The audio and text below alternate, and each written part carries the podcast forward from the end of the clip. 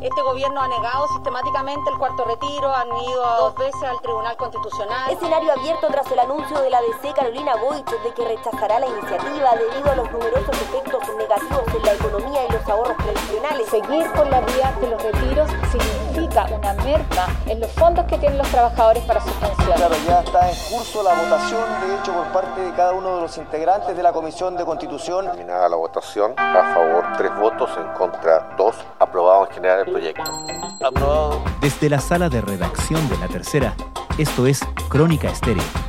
Cada historia tiene un sonido. Soy Francisco Aravena. Bienvenidos.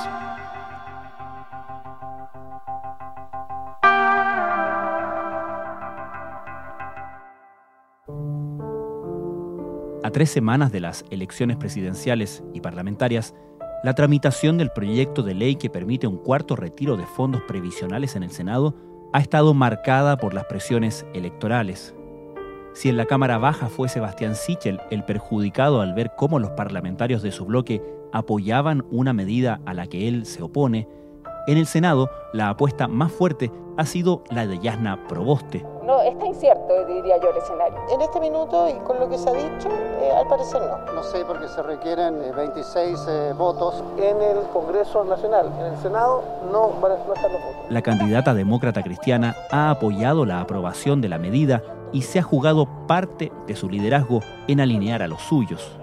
Por eso, el anuncio de la senadora Carolina Goich, quien este fin de semana, en la tercera domingo, declaró que votaría en contra del cuarto retiro, cayó mal en su partido y en la campaña presidencial de su candidata. La democracia cristiana no somos todos lo mismo. Las y los demócratas cristianos estamos apoyando con claridad y con decisión el cuarto retiro. Goich recibió toda clase de recriminaciones, pero también de apoyos, y de alguna manera la reacción dentro de la DC graficó cómo la campaña de Proboste debe navegar entre las diferentes almas del partido en medio de tensiones y oportunidades más fuertes en el tablero presidencial. Nosotros vamos a seguir conversando con los senadores de oposición a fin de poder tener una mayoría sólida y espero que, a pesar de lo que ha dicho la senadora Goich, ella pueda cambiar de opinión, que pueda entender lo que está ocurriendo. ¿Cuáles fueron los motivos de la senadora Goich para fundamentar su decisión y para anunciar esa decisión anticipadamente?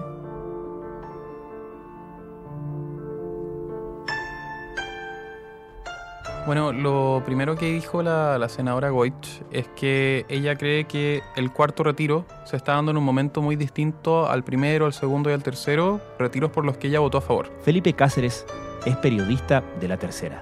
Ella dice que los retiros del año pasado se daban en un momento en que la pandemia estaba mucho más fuerte, en que las ayudas del gobierno no estaban siendo universales y no le estaban llegando a todas las personas.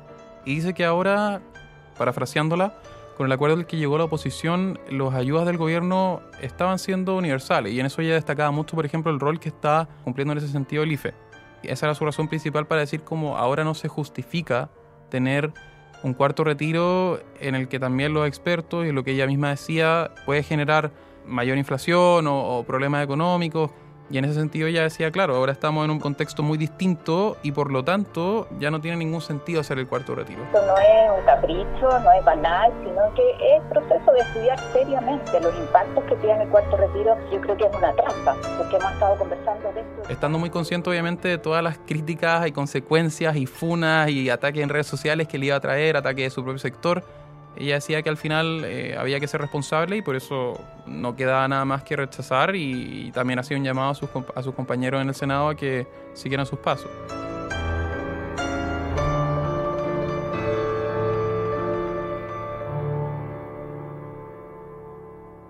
Y respecto a sus motivos para anunciar el voto a través de la entrevista con esta anticipación, por lo demás. Lo primero ahí es que lo primero era para terminar con las presiones un, un poquito un arma de doble filo porque ella lo dice y también empieza otra serie de presiones. Claro. Pero también para terminar con la duda de, claro, qué iba a hacer, ella ya había deslizado un poco que esa podía ser su postura en una columna en el diario El Pingüino. Ya estaba dando luces de, que iba a rechazar finalmente. Y ella lo hace para, para terminar con la duda finalmente. Mm. Y para evitar al final la pregunta de qué va a hacer, cuándo lo va a hacer, por qué, como para poner ya sobre la mesa todo, todas sus razones y, el porqué de su decisión, pero principalmente es por eso, porque ella lo que dice y plantea en la entrevista es que quería terminar con esta duda y también hacer un llamado a sus pares de la oposición a que también rechacen el cuarto retiro porque ella considera que es lo más responsable al legislar. Y tenemos una noción respecto de, no sé si seguirla a ella, pero cuánto efectivamente vayan a plegarse a ella los otros senadores de oposición, partiendo por los de la, de la democracia cristiana. Bueno, no mucha. Hay mucho comentario, obviamente, mucho rumor de que la opinión, por ejemplo, de Carolina Goich es un poco transversal dentro de los senadores de la oposición. En ese sector, si bien todos consideran que el cuarto retiro no es una buena política pública, por distintas razones, como razones electorales, de que estamos frente a un proceso de elecciones parlamentarias y de reelección. Muchos consideran que por, al ser tan popular es un proyecto el que sí o sí tienen que aprobar. Pero antes de Carolina Goetz ya se había dado luces de otro senador, que es el senador del Partido Socialista, Carlos Montes, que él, de hecho, el viernes, en la entrevista de la senadora Goetz el domingo, él el viernes ya había dicho que no estaba disponible para aprobarlo. Así que ahí ya al menos son dos en la oposición. A mí no me gusta y a mí me, es muy difícil llegar a votarlo a favor y lo he dicho una y otra vez por todo lo que implica, pero estamos en una discusión y buscando alternativas, buscando soluciones. Yo no estoy por votar a favor del cuarto retiro. Eh, por ejemplo, en el resto de la democracia cristiana se ve un poco más difícil el escenario de que sigan los pasos de la senadora Goich, aunque todavía persisten las dudas respecto al senador Jorge Pizarro, quien el lunes, un día después de la entrevista de Carolina Goich, él, él, es un poco ambiguo en las cuñas que da y en la entrevista que da, diciendo que respecto a, las posturas de la senadora Goich, que todos tenemos derecho a disentir, a tener distintas opiniones, entonces, y tampoco tiene una opinión tan... Mm tan eh, definitiva respecto de su voto, entonces ahí se genera una duda respecto del senador Jorge Pizarro que todavía no tenemos respuesta, así que ahí se podría sumar quizás otra persona. Lo que se está debatiendo ahora es producto de un ambiente electoral y no es la mejor condición para discutir lo que es un problema serio, un problema de fondo, como son las bajas pensiones que existen en nuestro país. Mi opinión personal, porque esta es una opinión personal, es que eh, un cuarto retiro no es necesario. Ahora veremos qué es lo que llega, cómo llega de alguna manera Jorge Pizarro está en la situación en la que estaba hasta hace un par de semanas Carolina Goich, hasta antes de esa columna eh, que mencionas en el diario El Pingüino, de un poco plantear argumentos pero no anunciar su, su voto definitivo, ¿no? Claro, de estar dando un poco de luces por aquí y por allá, pero, pero dejando un poco la duda. Y bueno, lo que se espera y lo que también decía la misma senadora Goich mm. que ella esperaba era que con su entrevista y tomando esa decisión que como todos sabemos, los retiros son algo tan popular que igual es una decisión políticamente difícil de hacerla públicamente, se pudiera generar el margen para que empezara a ocurrir un efecto dominó. Ahora, hay un punto ahí relevante que tiene que ver con qué senadores van y cuáles no a la reelección, ¿no? Justamente Carolina Goich lo que se ha hecho notar después del domingo es que ella no va a la reelección, por lo tanto el costo a pagar por una decisión impopular no es tan alto como al que están sometidos o con el que está presionando a los demás senadores. Absolutamente, y en eso ella tenía un margen mucho más flexible que muchos de sus otros compañeros del Senado y de la Cámara de Diputados también. De hecho, esa fue una de las preguntas de la entrevista en la que ella respondió muy directamente que esa sería igual la misma postura que tendría si fuera la reelección o no. Eso ya queda a materia de la ficción, de qué hubiese pasado si ella fuera la reelección, pero, pero claro, absolutamente tenemos una, una elección parlamentaria en menos de un mes, que el cuarto retiro la está cruzando, al igual que la elección presidencial, y en eso es un tema que lo están considerando mucho al momento de votar. Esto mientras en la oposición reconocen reuniones con senadores de todos los sectores, así llegar a los 26 votos necesarios para la aprobación del proyecto. Yo creo que hay que legislar con responsabilidad, tomarse el tiempo que sea necesario, e introducir modificaciones, indicaciones. Estamos conversando con senadores y senadoras de todas las bancadas, no solo de la oposición, también de la derecha. ¿Qué lectura se hace dentro de la democracia cristiana sobre cómo esto pueda impactarle a la candidatura de Yasna Proboste, que como sabemos ha sido una no solamente una partidaria de aprobar el cuarto retiro en el Senado, sino también ha hecho campaña por alinear a la oposición y particularmente a, a los senadores de su partido tras su opinión.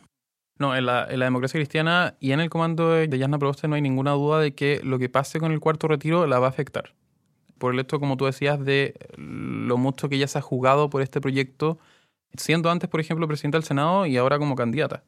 En eso la democracia cristiana, cuando ocurrió la entrevista de Carolina Goich, generó mucha incomodidad y mucha molestia el hecho de que primero lo hicieran una entrevista, obviamente esperando una reacción, y segundo también por el timing. Al mismo tiempo en que salió la entrevista fue el día en que Yasna Prost estaba presentando, estaba haciendo un relanzamiento de su programa con nuevas figuras, con otro elenco, y al final generó de que en ese programa se le preguntara sobre la postura de Carolina Goich y de alguna forma se perdiera un poco el impacto público de esto y la agenda se la llevara el cuarto retiro. O sea, de hecho esta semana no hemos hablado del relanzamiento del programa de Yasna Proboste, sino que el tema ha sido Carolina Goich y el cuarto retiro. Esto ocurre desde sus privilegios, ¿cierto? El viejito Montes, la señora Goich, que eh, lloró por todos los canales de televisión cuando ella tuvo cáncer. Parece que no considera que hoy hay gente que está esperando el cuarto retiro para tratar su cáncer o el cáncer de sus hijos. ¿ya? Y no son pocos los casos. Entonces eso generó harta molestia y también generó un poco de incomodidad respecto de cómo manejar bien la situación, porque al tener una senadora de la envergadura de Carolina Goich para la democracia cristiana. Ella fue candidata presidencial en 2017. Es una persona que representa el sector más moderado de la democracia cristiana, que no es menor dentro de ese partido. Entonces, salir con una crítica tan fuerte a ella o salir con un cuestionamiento tan fuerte a ella les generaba la inquietud de que el partido se les divida y se genera esta imagen de una fractura que finalmente termina afectando más aún a Yasna Proboste. Entonces, en eso la, democracia cristiana estaba tratando de ser muy cuidadosa con todos estos elementos, también a tres semanas de la elección presidencial, que se le estaban sumando y, que, al final decidieron manejar justamente no criticando a Carolina Goit, pero manteniendo obviamente el respaldo a, a, la postura que tiene su candidata presidencial. A lo menos yo sentiría que no estoy o no quiero formar parte del partido de Carolina Goich. Y eso lo hago desde la profundidad de un modelo, particularmente en el de pensiones, Claro, Yana Proboste hace declaraciones el lunes y el martes respecto del anuncio de Carolina Goich. También lo hace Carmen Frey, que dice que va a tratar de convencerla de alguna manera. Pero hay otros demócratas cristianos, como el diputado Gabriel Silver, por ejemplo, que no han tenido ningún problema en ser muy duros con la senadora y con justamente apuntar a esa división dentro de la democracia cristiana entre unos sectores y otros, ¿no? Claro, y el problema ahí es que además de Gabriel Silver, otros dirigentes históricos como Jorge Burgo Ignacio Walker salieron a respaldar a Goit. Entonces, justamente eso es lo que demuestra que la división en la democracia cristiana existe sobre este tema. Por eso también el partido tenía que ser muy, muy cuidadoso. Y en eso yo también creo que queda muy demostrado respecto de cómo Yasna Proboste ha ido matizando un poco el discurso respecto a esto. Algo también muy, muy fiel a su estilo. O sea, el mismo lunes, después de la entrevista, las cuñas de Yasna Proboste son esto demuestra que en la democracia cristiana no somos todos iguales, pero la militancia de la democracia cristiana y la mayoría de su dirigencia está por el cuarto retiro.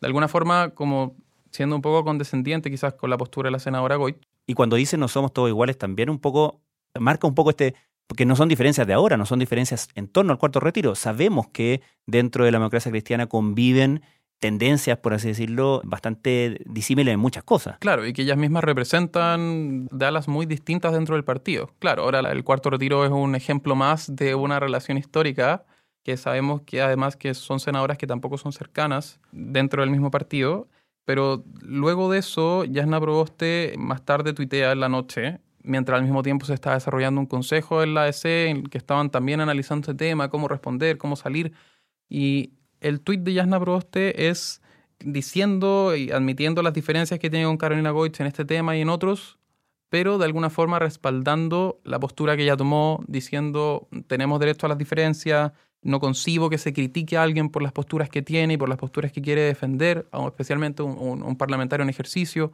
y algo que la democracia cristiana se vio como la demostración de que la postura que estaba teniendo Karina Goich lo estaba complicando y por lo tanto tenían que ser muy cuidadosos con cómo responder ante eso. Algo que por lo menos en público en las primeras horas se vio bastante más, por así decirlo, arrebatado cuando, por ejemplo, se plantea al interior de la democracia cristiana no pagar las deudas contraídas por Carolina Goich en su carrera presidencial, por ejemplo. Claro, y eso es un ejemplo de cómo este tema está siendo también tan fuerte en la militancia de la DC. O sea, desde la directiva misma transmitían ese día que el lunes que los chats de la militancia estaban totalmente encendidos, porque está todo el mundo Mm. peleando, por decirlo de una forma más coloquial.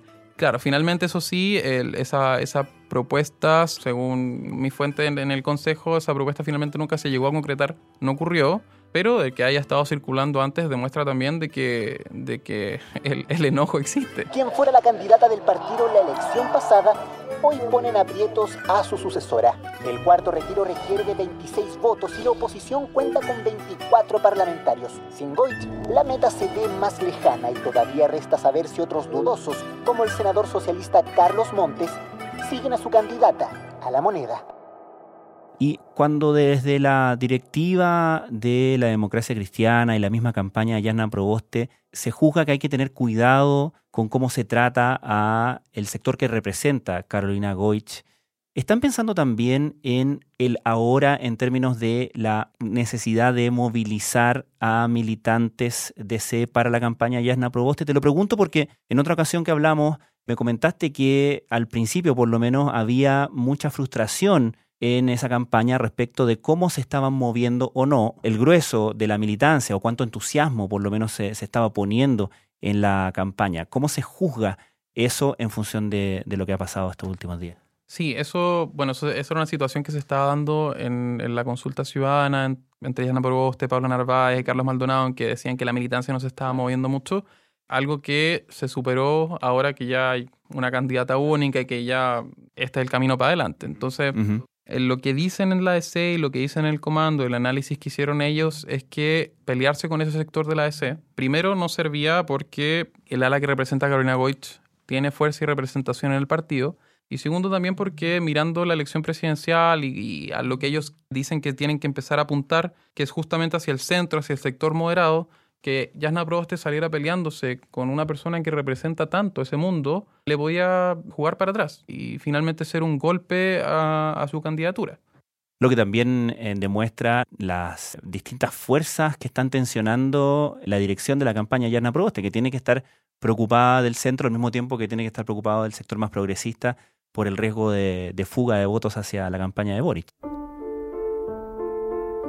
Claro, por el riesgo de que eh, el Partido Socialista se le desfonde por debajo hacia, hacia la campaña de Boric. En eso, bueno, ahí por obra de, cómo se mueven las campañas, a Yasna Proboste se le abrió un gran espacio en el centro, lo que se suma que es justamente ese el espacio el que tiene que mirar debido al desplome que está sufriendo ahora la candidatura de Sebastián Sichel y por lo tanto eso también, dicen ellos, no tendría ningún sentido empezar a pelearse con ese mundo. A ese mundo es el que ahora creen que le pueden empezar a robar Claro. una mayor cantidad de votos debido a la orfandad que están teniendo ahora. O sea, mire, yo creo que se ratifica una vez más eh, la actitud permanente de la derecha, en donde le niega al resto de los chilenos y chilenas una, un beneficio, una, una tarea y aprovecha para sí mismo eh, lo que le niega a los demás. Felipe Cáceres, muchas gracias. Muchas gracias a ustedes. Este gobierno ha negado sistemáticamente el cuarto retiro, han ido dos veces al Tribunal Constitucional y hoy día a través del trabajo de la prensa hemos sabido de que hay ministros, incluso la propia vocera, que ha utilizado estos recursos. Lo digo a propósito de la ley de divorcio, lo digo a propósito de tantos otros temas en donde siempre se intenta negar una realidad para todo el país y se aprovechan de ellos eh, en, en esas mismas situaciones.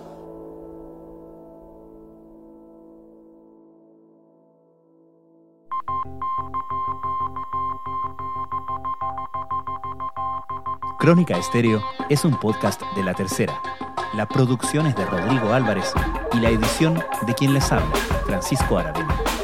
La postproducción de audio es de Michel Poblete. Nuestro tema principal es Hawaiian Silky, Sola Rosa, gentileza de Way Up Records. Los invitamos a encontrarnos mañana en una nueva entrega de Crónica Estéreo.